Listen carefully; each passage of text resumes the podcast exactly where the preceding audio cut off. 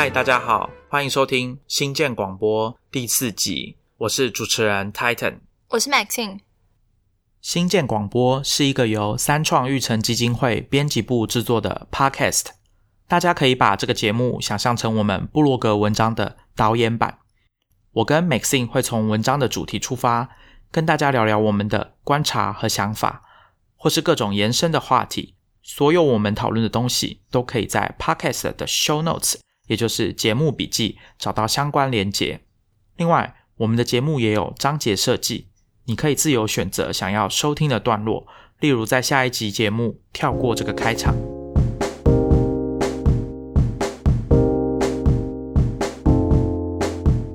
今天我们要跟大家聊聊科技新闻网站。在上一集，我们跟大家聊了 Podcast。那我们在 Star Rocket Medium Publication 也跟大家聊过 Podcast 的推荐，还有科技新闻网站的推荐，所以我们今天就是要来聊这个主题，跟大家分享平常我跟 Maxine 是怎么看科技新闻，还有我们推荐给大家的一些方法。那希望大家可以比较顺畅的接收外国的科技新闻。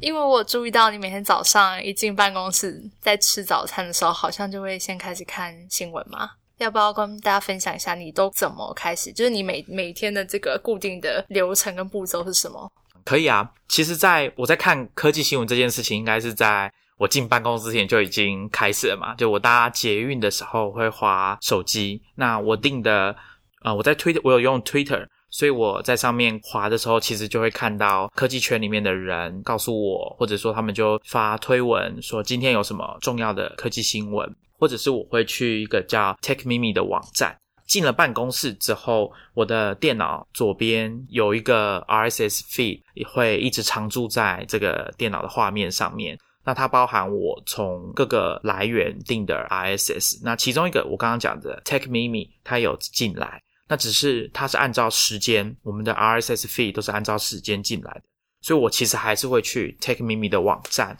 那因为我们在文章有提到，Take Mimi 他们的编辑团队会按照那一天新闻的重要性去排新闻在 Take Mimi 上面的顺序，而且最好的是，他会帮你把其他媒体，他每一则新闻会挑一个主要的来源，此外，他还会把其他新闻媒体对这件事情的报道的连结也放进来。所以其实，当你要看，比如说平衡报道，或者从不同的观点来看这个新闻，那其实你都可以很方便的点出来。而且，他还会把一些 Twitter 上面这个领域，或者是比较有名的人，或者是记者对这件事情的看法，他连接也会放上去。所以，大家如果想要赶快知道说，呃，这个社群对这个新闻的看法是什么，TechMimi 都有提供一个很方便的一些功能，让你去了解。那另外一个是我偶尔会看一下 TechMimi，他们有一个关于活动的 Tech Event，它上面还有科技公司的财报，所以它也不是只有说开发者大会这种活动的行程，所以你偶尔上去看一下，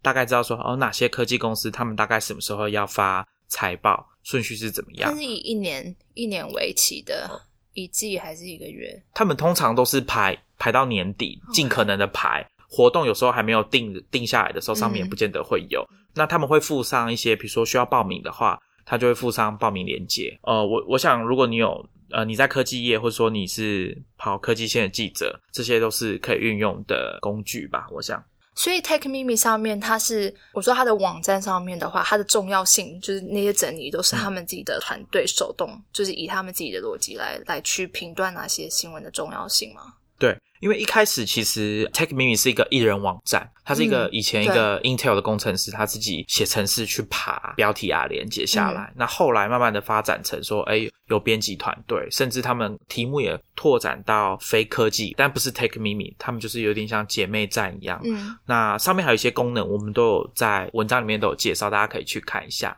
另外一个我会去的就是 Maxine 问说，哎，早上会去哪里看？我还会去一个叫 Hacker News 的网站，那它是属于 Y Combinator 这个戏骨很有名的新创的育成机构的创办人 Paul Graham 自己做的网站。它的基本结构是这样，它开放跟 TechMeme 不一样，TechMeme 是由编辑团队去选新闻还有连结，那他们会下标题嘛？Y Combinator 呃 Hacker News 是由网友大家可以呃去申请一个账号。然后你就贴文章的连接还有标题上去，那大家可以投票、按赞这样子。它会经过一套演算法，把大家贴上去的新闻或者是文章的连接做一个排序，大家可以在下面留言讨论。所以，如果呃你的公司推出了新产品，或者你的公司募到钱，可以登上 Hacker News 的首页，表示你们会是那一天整个至少欧美科技圈的焦点，大家都会上去看。所以，如果我要每天知道说到底戏股或者说网络科技圈大家在关心什么事情，可以直接先去 Hacker News 上面。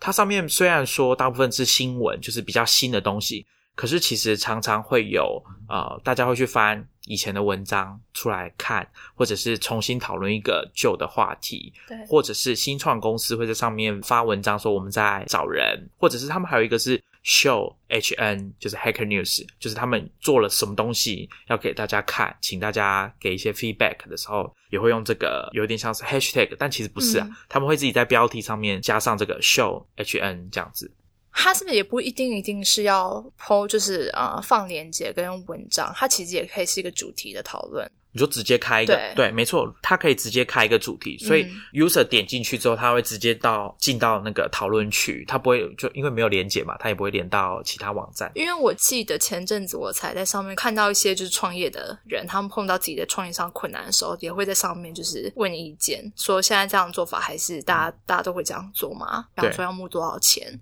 那我推荐一个方法，因为 Hacker News 它是一个网页，它到了最近几年，终于 Program 帮它做了行动网页版，不然大家以前用手机上去 看，其实还是桌面版的那个版型比较痛苦。那如果大家实在是不喜欢那个设计的话，你也可以去 App Store 或者是 Google Play 上面找相对应的 App。这些 app 其实有的要付费，有的是免费的。他们都上去连那个 Hacker News 的，他们有 RSS，所以如果你有在用 RSS，你也可以直接去订 Hacker News 的 RSS。那它上面的 app 都不是就是 program 他做的，不是，都是其他网友对网友帮他弄的，有很多不同的版。对我自己有用过几个，我可能我也可以列在我们的 show notes 里面，让大家可以去试试看。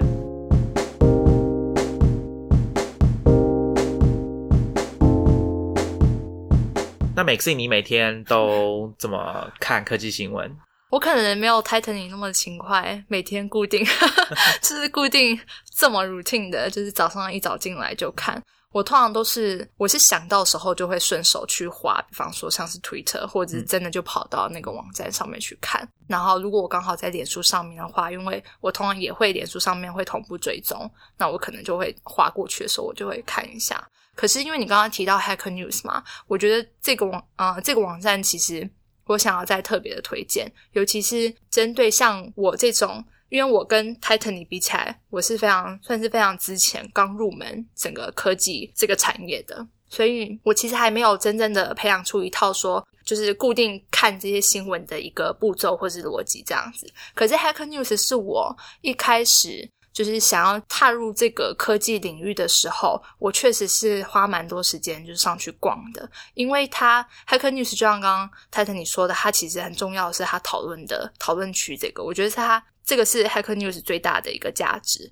因为其实上面的通常一般的时候我不会推荐。就是读者只看人家讨论，而不去看文章，因为台湾的就是留言区常常是很 混乱，就是酸民大乱斗状况。可是 Hacker News 不一样，是它上面的人其实他已经筛选过，可能是因为它的主题真的很聚焦，所以它其实是已经筛选过一批，就是会在上面留言回复，然后分享分享文章的人，然后他们通常都是这个产业就是蛮。资深的一些从业人员，比方说，我印象很深刻的是，二零一八年的时候，苹果的市值突破一兆。那那那个新闻，我是在 Hacker News 上面看到有人讨论，我就点进去看，然后里面就还蛮多是苹果，就是九零年代的，就是老员工。然后那时候我就会觉得说，里面的讨论其实是是真的有价值，因为他们会在里面就是给很多他们之前工作的一些分享他们的经验跟状况。然后我觉得对于就是。你刚入门科技产业，你要去看一个新闻的时候，你不一定真的看得懂，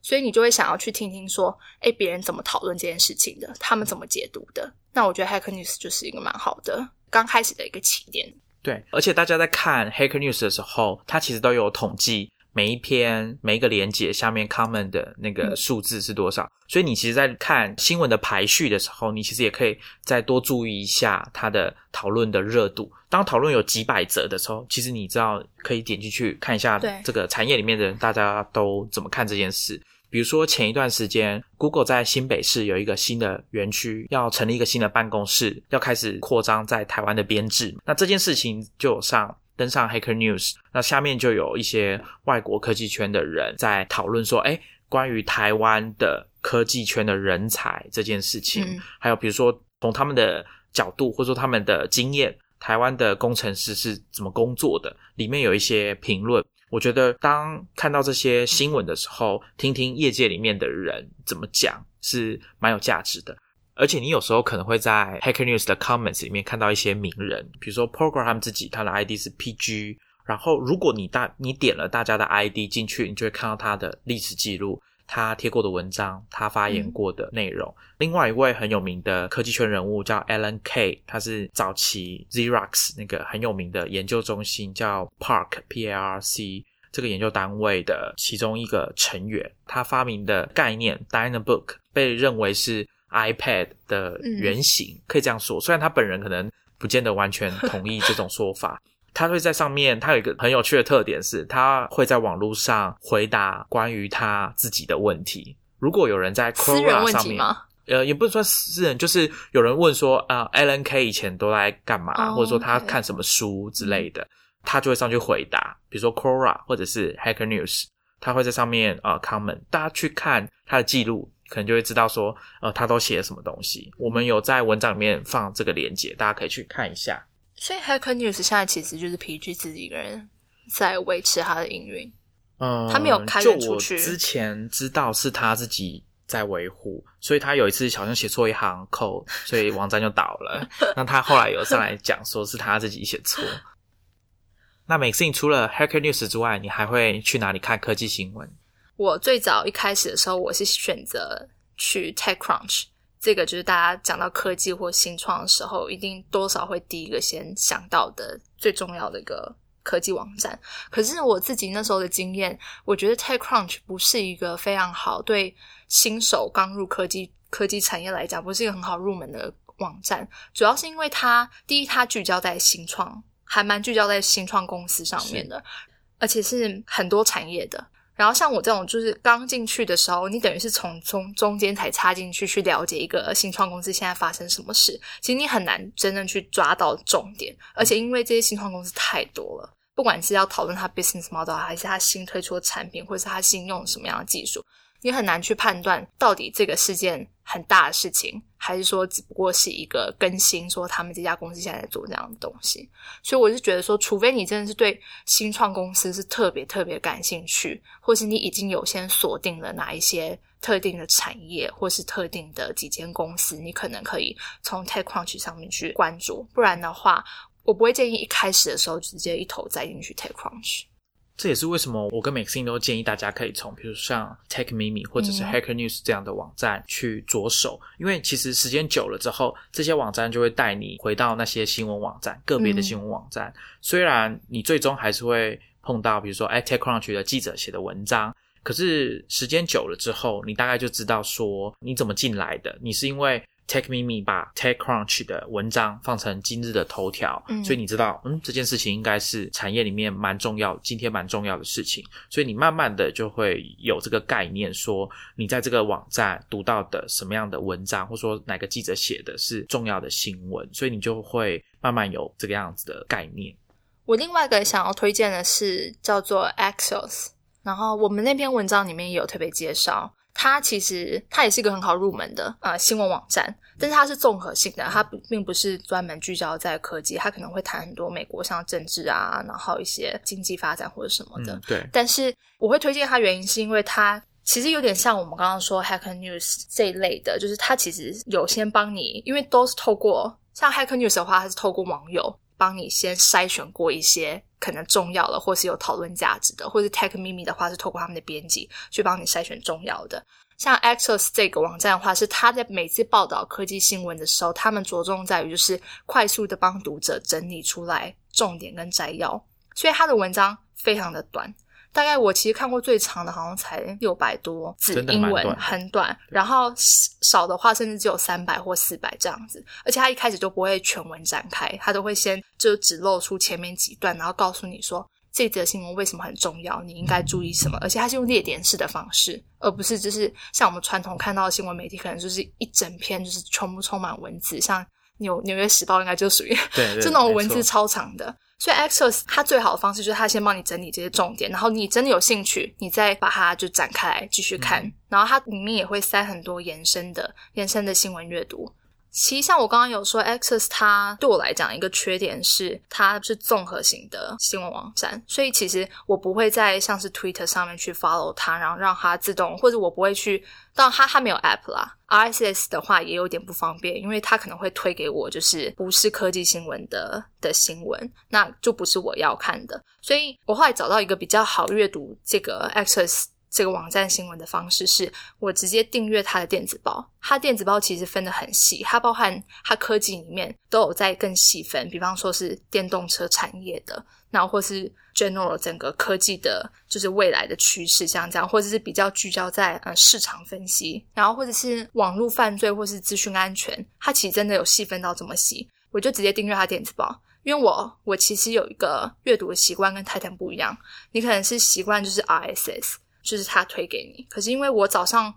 比较固定会去做的事情是，我会去收我的 email，然后我其实手机上面收的时候，我就会喜欢在就是看那种就是他会给你全文的那种那个电子报，那我就可以在上面就是很顺畅的看完一整篇新闻。哦，其实 Access 它的 RSS 是有分类的，你也可以去真的吗？好，对不起各位。哎你也可以去定，就是只看 technology 或是 politics 之类的。那电子报，我觉得这是蛮重要的其中一个管道。那我以前可能学生时期就不喜欢收 email，但是我开始工作之后也跟 Maxine 一样，就是要收 email，所以其实我也蛮仰赖电子报，就是各家媒体的电子报，像其实彭博社、纽约时报、华尔街日报，所有你讲出来比较大型的呃严肃的媒体，他们的我都会尽可能的去找他们科技相关的电子报。那每家媒体他们发挥的创意也都蛮不一样的，他们的名字有些会蛮特别的。早上我可能就是会先扫过他们的标题，这也是其中一其中一个部分啦。只是因为可能量真的蛮多的，所以我每天可能还是，如果我要先知道重要事情，我还是会先去看 Tech Mimi 吧。嗯，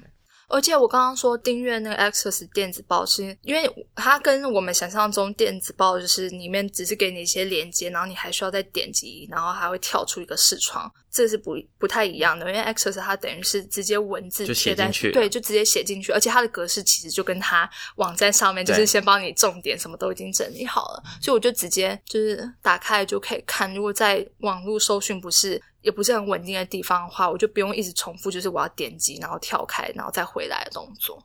所以其实就像 Maxine 讲的，Access 应该是目前业界里面比较少数，是有一点像是几乎用列点式的方式嗯在写科技新闻的媒体。那其他的媒体通常正常的方式都是会有一个标题，然后摘要。那有些媒体可能还会有副标，其他可能像彭博社吧，彭博社会有也会列点，他们每篇文章的开头也会先列两点本文的重点，所以大家在阅读的时候，呃，也可以就直接先看他们列出来的重点，再决定你要不要继续往下读。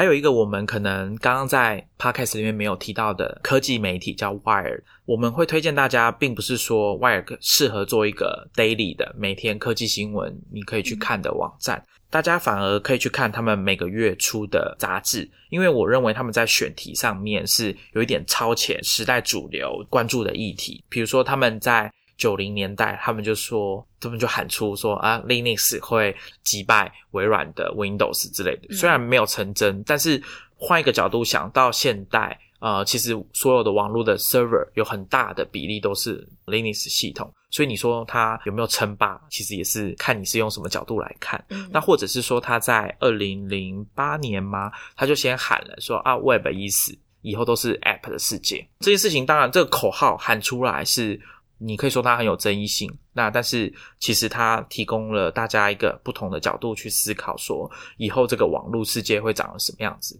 那还有像比如说当时我们听过的像长尾理论啦，或者是那时候的主编 Chris Anderson 还写过一本书叫 Free 嘛，就是免费的这件事情。所以他们你可以看出他们在选题上面都是非常的。特殊，像过去一年，他们好像有一期，我记得封面是兰花的，就在讲，应该是讲跟长生不老有关系的议题。所以我觉得大家可以去看他们的选题，为什么他们这个月要选这个题目？他们甚至有一期是选蛮政治的，是讲那个 Mueller，就是美国司法部要调查川普是不是疑似所谓的通俄门，就是在选举的时候跟俄罗斯之间的关系。那那些封面人物就是负责调查的人，Mueller。我想以一个科技或者说趋势类的杂志来说，选一个这样的人作为封面是蛮特别的。讲到政治啊。因为美国版的《Wire》确实是比较少大篇幅的，或者是很密集的去去谈论就是政治的部分。可是读者如果有兴趣的话，比方说像刚刚泰田有讲嘛，因为《Wire》的它的它的选题就是比较前卫一点，然后常会喊他们会自己先喊出某些口号。但是另外就是如果你们想要比较这种选题的话，其实可以去看看英国版本的《Wire》，它其它相对来说是比较中规中矩一点的。我觉得他在题材或者是他杂志的设计上面，就是比较没有美国版的外来的那么的大胆。然后英国版的其实也，他们关注的东西也会比较不一样。比方说，比较大篇幅的关注一些关于政治、政治对科技的影响，然后或者是像是因为英国毕竟离欧盟就是比较近，而且现在还没离开。对，就是比方说欧盟的一些法规出来的话，英国的外也会花比较多篇幅去去讲这个这方面的一些影响。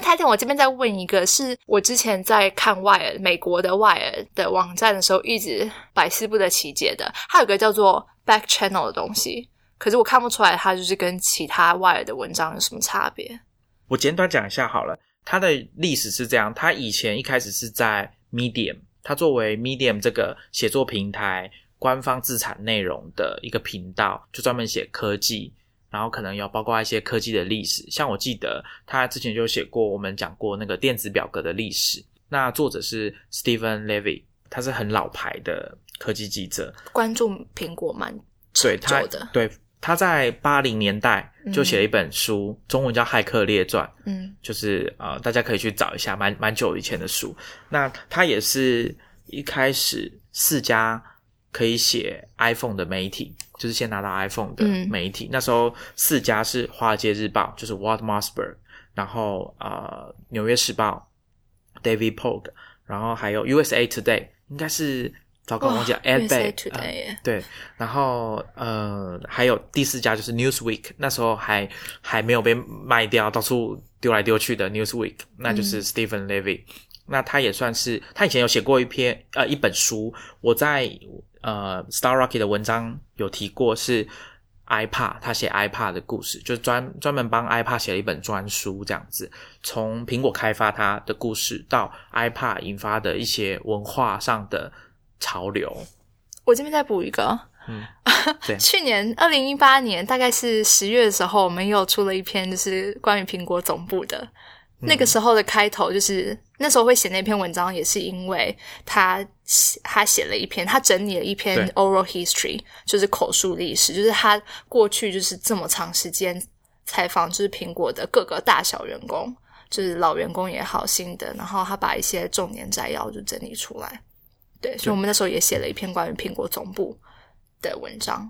如果大家之前有看 Wire 的话，有一期的封面是苹果新总部，那个文章就是 Stephen Levy 写的。Back Channel 这个频道，它可以算是 Stephen Levy 成立的，它有点像是等于是被 Medium 找去做他们的科技 content 科技内容的负责人。几年前可能商业策略上有改变吧，Back Channel 就有点像是从 Medium 上独立出来。那后来显然是在 Wire 找到一个归属，对对对，栖身之地。原来如此，因为我确实一直在想说，到底差别在哪？因为好好奇怪哦。最特别的是，Medium 现在我才知道，说他们又开始回来做这件事，叫 One Zero。你现在只要打开 Medium 最上面的都文章，就是 One Zero，那也是 Medium 自产的，也是跟很你看得出来，它是聚焦在科技。对。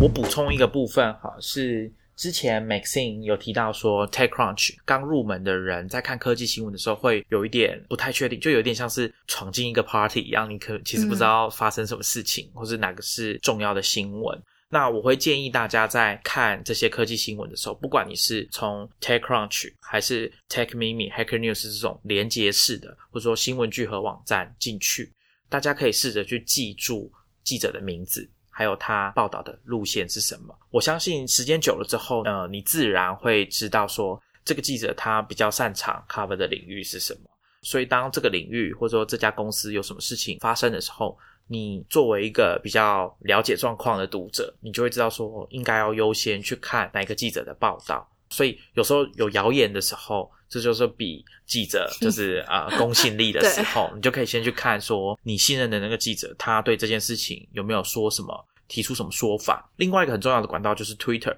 记者并不是说他高兴要讲什么，他就可以马上发一篇文章在他们的网站上面，所以他可能会在 Twitter 上面发言，他就贴了，可能是他贴了那个消息的链接或者是截图，然后跟大家讲说我的消息来源没有说这件事情，所以这也是一个方法，你可以知道说这件事情的可信度是怎么样。比如说像《纽约时报》好了，我特别讲一个叫 Mike Isaac 的记者。我们在文章里面有提到，他以前是那个 Walt Mossberg 在 All Things D 这个网站的同事。那他后来去纽约时报，那我会注意到他。其实我一开始也不知道他是谁，但是有一次我在纽约时报上面读到他写 Uber 的共同创办人跟之前的 CEO 叫 Travis Kalanick 他的一个新闻。因为大家还记得，如果有印象的话，可能两三年前开始，Uber 有蛮多的负面新闻，在整个科全球的科技圈都是。那其中有一很大一部分是可能跟他们的公司文化、他们做市场竞争的方式，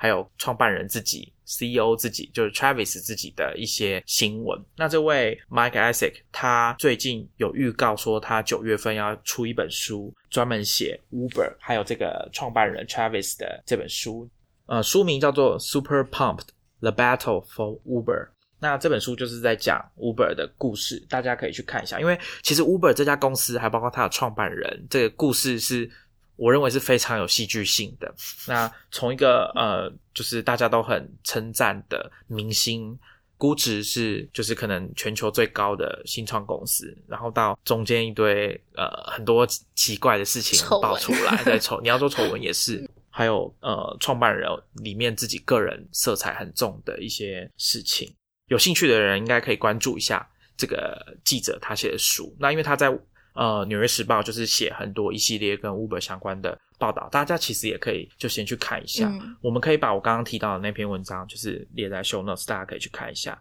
其实如果你 follow 的够久，像你就会知道说，哎 c a r o s w i s h e r 还有 Walt Mossberg 是怎么样的科技记者。